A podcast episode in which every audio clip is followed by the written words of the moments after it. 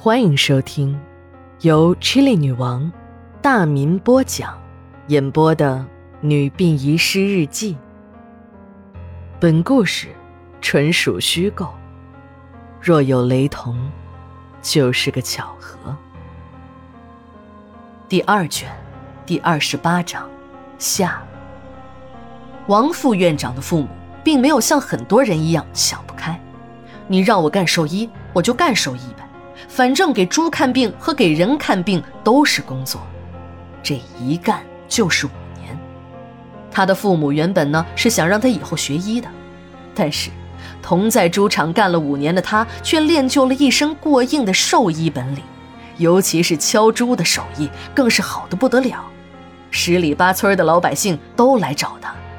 王兽医的这个称号也就大名远播了。那个时候的王副院长是老百姓眼中的大红人，他自己也没感觉到当一个兽医有什么不好的。每次在外面敲完猪，听完老乡们的吹捧，回到家里都要向父母美滋滋地吹嘘着自己的经历，学说着老百姓是如何夸赞自己敲猪的技术好，以后一定能有大出息。你们这些城里的读书人，就得到乡下来改造一下才行。你看，你敲竹的手艺不就是在这儿练成的吗？他的父母虽然表面上服从了安排，到猪场当了兽医，但那是没有办法的事儿。其实两个人的心里啊，还是很气愤的，也知道那是有人故意的在羞辱自己。自己是成年人，受点羞辱没什么。可这个孩子刚刚走向社会，就赶上这么一个疯狂的年代，别人在羞辱他，他还不知道，还把这些羞辱当成自豪到处说。每当看到这些，他的父亲总是唉声叹气的，母亲呢则偷偷的抹着眼泪父母虽然没说什么，可他还是感觉到了不对劲儿啊。也就是在这时，返城的政策开始落实了。重新回到城里的王副院长，这才感觉到自己学的那个兽医在城里根本没有用。勤奋好学的他，猛 K 了一年的书本后，只有中学文化底子的他，竟然通过了高考，考入了一所有名的医科大学。一个兽医终于走进了医学院，要实现自己一个当医生的梦想了。成绩优异的他。毕业后，很快被分到了本市的医学院。那个时候，医学院刚组建不久，老师都很缺，像他这样专业的青年老师那就更缺了。他埋头苦干了几年，却还是个讲师。那些个资历比自己差的、学历比自己低的、业务能力不如自己的，都已经进了中级，当了什么主任。王副院长的心眼儿就开始活动了。他算是看明白了，像他这种只知道低头工作、绝不抬头看领导脸色的人，是一辈子都不会发达的。为了改变这个处境，他想到了下放那个时候父亲被批时那个双整政策。妈的，这回我反过来给你们用上，效果不也是一样吗？就这样，他开始了不择手段排除异己的计划。首先，就是要先搞臭站在自己前面的那些对手，要不然自己就永远没有出头之日。虽然那些人和自己平日里没什么过节，可有他们挡在那里，影响了自己的升迁。为了自己的利益，也只好昧着点良心了。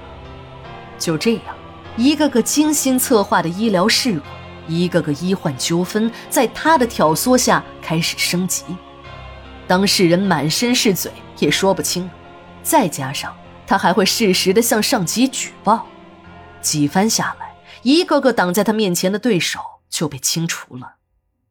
大家都知道，医院里从来都是高学历扎堆儿的地方，就是一个新毕业的硕士、博士来到医院里工作，他也不会知道自己到底要干多久才能有个出头之日。医院的职称制度用的是和学校一样的职称体系，副高就是副教授，正高就是教授。这里的论资排辈比学校还要有过之而无不及。王副院长被权力恶整过，他知道掌握权力的重要性，这也许就是他既执着于学术，又醉心于权力的原因吧。当他精心策划的取肾计划失败时，他失望极了。他知道，这寻找肾源那就是大海捞针，纯属碰运气的事儿。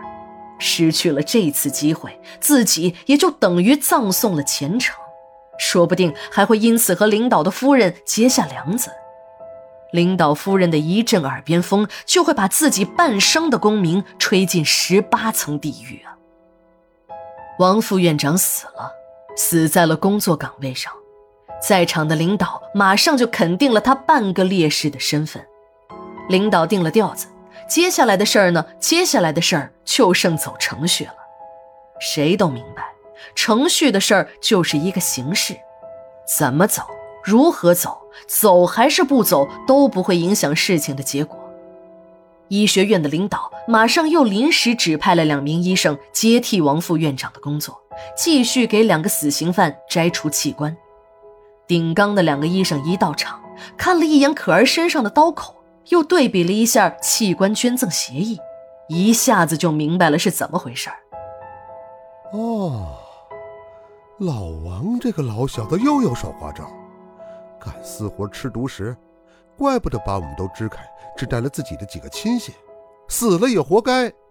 由于一连串的突发事件，这个原本中午就可以完成的收尸工作，一直持续到了晚上十点。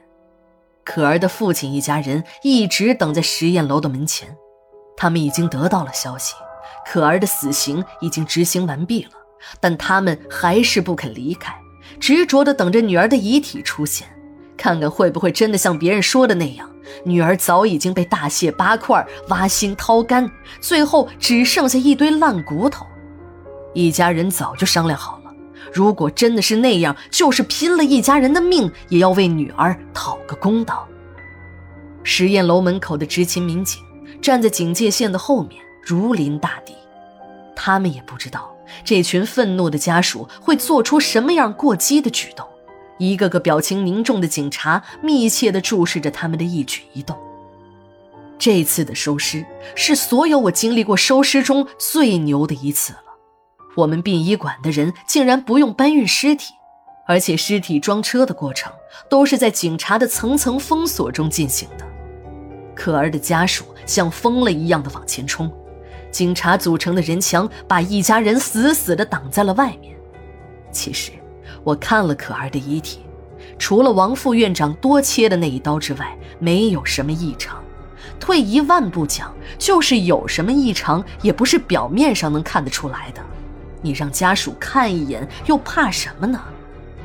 我和一个工作人员讨论过，他说自己也理解不了这样的规定，但是有规定就得执行啊。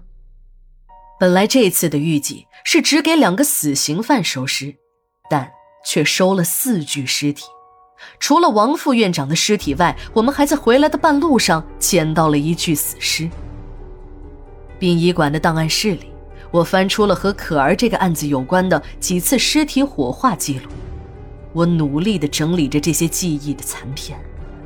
原来，这些累累白骨的背后，还有着一个个令人毛骨悚然的故事。九月十八日。日记连载，明天继续。